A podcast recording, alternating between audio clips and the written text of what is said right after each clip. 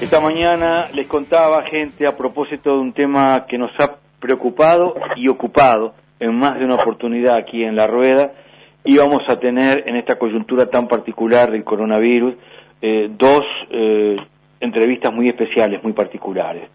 La primera, y la estamos concretando, es con la doctora María Josefina Pla de la Institución Nacional de Derechos Humanos y Defensoría del Pueblo. Josefina, buen día. Soy una de las cinco directoras.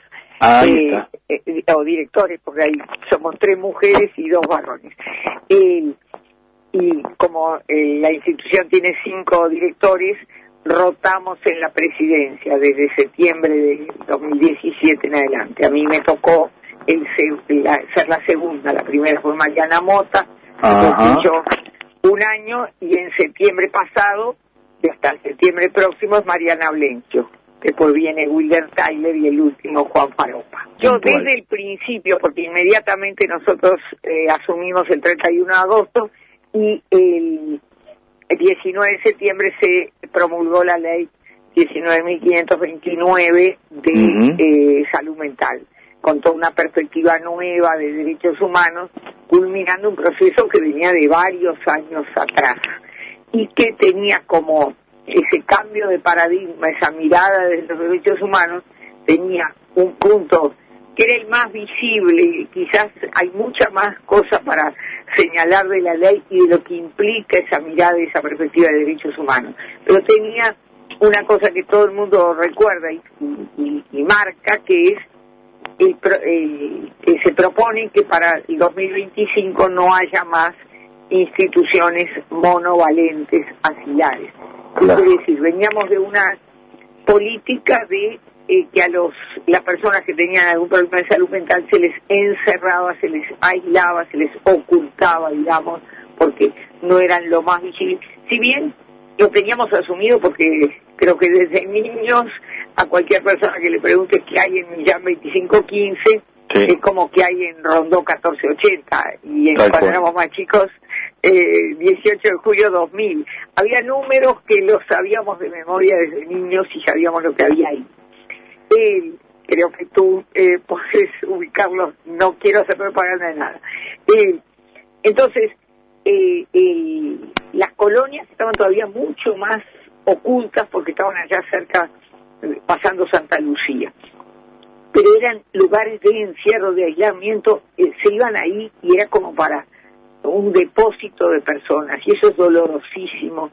Eh, tal vez hubo una cantidad de cuestiones culturales, filosóficas, demás, que, eh, no quiero jugar con años lo que significó en ese momento la preservación de la salud de los demás y de ellos. Pero hoy, en este momento, hay una perspectiva de derechos humanos que implicaba otro eh, tema, otro pasar de ser objeto de políticas a ser sujetos. Sujetos quiere decir activos, participantes, opinantes, eh, con posibilidad de decidir sobre sus vidas. Y en la mayoría de los casos. Entonces, existía ese proyecto, o ese proyecto no, esa disposición de la ley que implicaba el cierre definitivo de esas instituciones monovalentes. Eh, eso se tenía que programar porque más de una vez enseguida hubo seminarios que hay que abrir para poder cerrar. O sea, no era un proceso de que el, el día ese del 2025 se abría la puerta y todos salían caminando eh, por la calle Millán hacia el centro o por la calle o por la ruta 11 hacia eh, San José unos hacia Santa Lucía otros. No, era un proceso que debía hacerse progresivo, pensado, eh, con medidas eh, que fueran apoyando ese proceso hacia la autonomía de las personas, hacia poder convivir con el resto de la sociedad de la mejor manera posible, poniendo sus potencialidades, que son muchas, muchísimas, al servicio de la comunidad. Allí hay actores teatrales, hay músicos, hay pintores, eh, eh, de todo que pueden, y, trabajos de todo tipo, que son ingeniosos, que son posibilidades, porque tuvieron un momento de desliz, de no aguantar determinada frustración y cometieron alguna cuestión. Es decir, no es solo ese motivo para quedarse para toda la vida encerrados y todos en un solo lugar.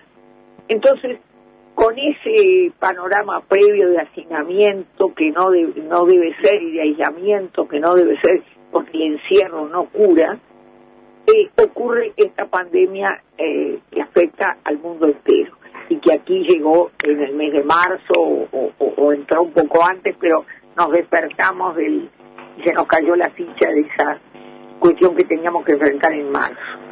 Pasan los días y a principios de abril ocurre un contagio que tuvo mucho que ver con la situación esta de eh, una institución monovalente.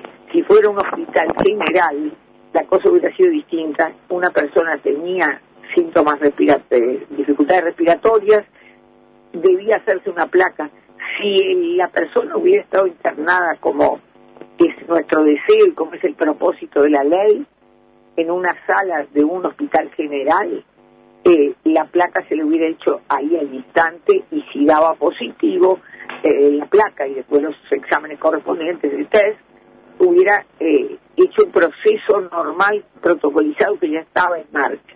Pero ocurre que estaba en el Vilar de Voz y ahí no hay posibilidad de hacerse la, la medida y debió trasladarse a otro centro. Esos movimientos generan los contagios.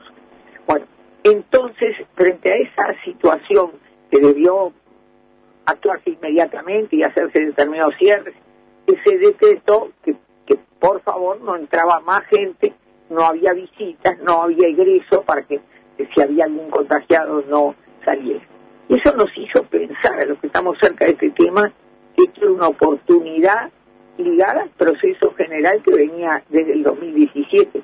Si en este momento no hay ingresos, aprovechemos a que no eh, entren nuevas personas allí, que se cumpla el artículo 24 que prioriza las internaciones en las comunes de hospitales y, eh, y entonces vayamos a ir tomando las medidas necesarias pendientes a ese cierre definitivo que está pautado en el 2025 nada obsta que se pueda hacer en el 2024 o en el 2023.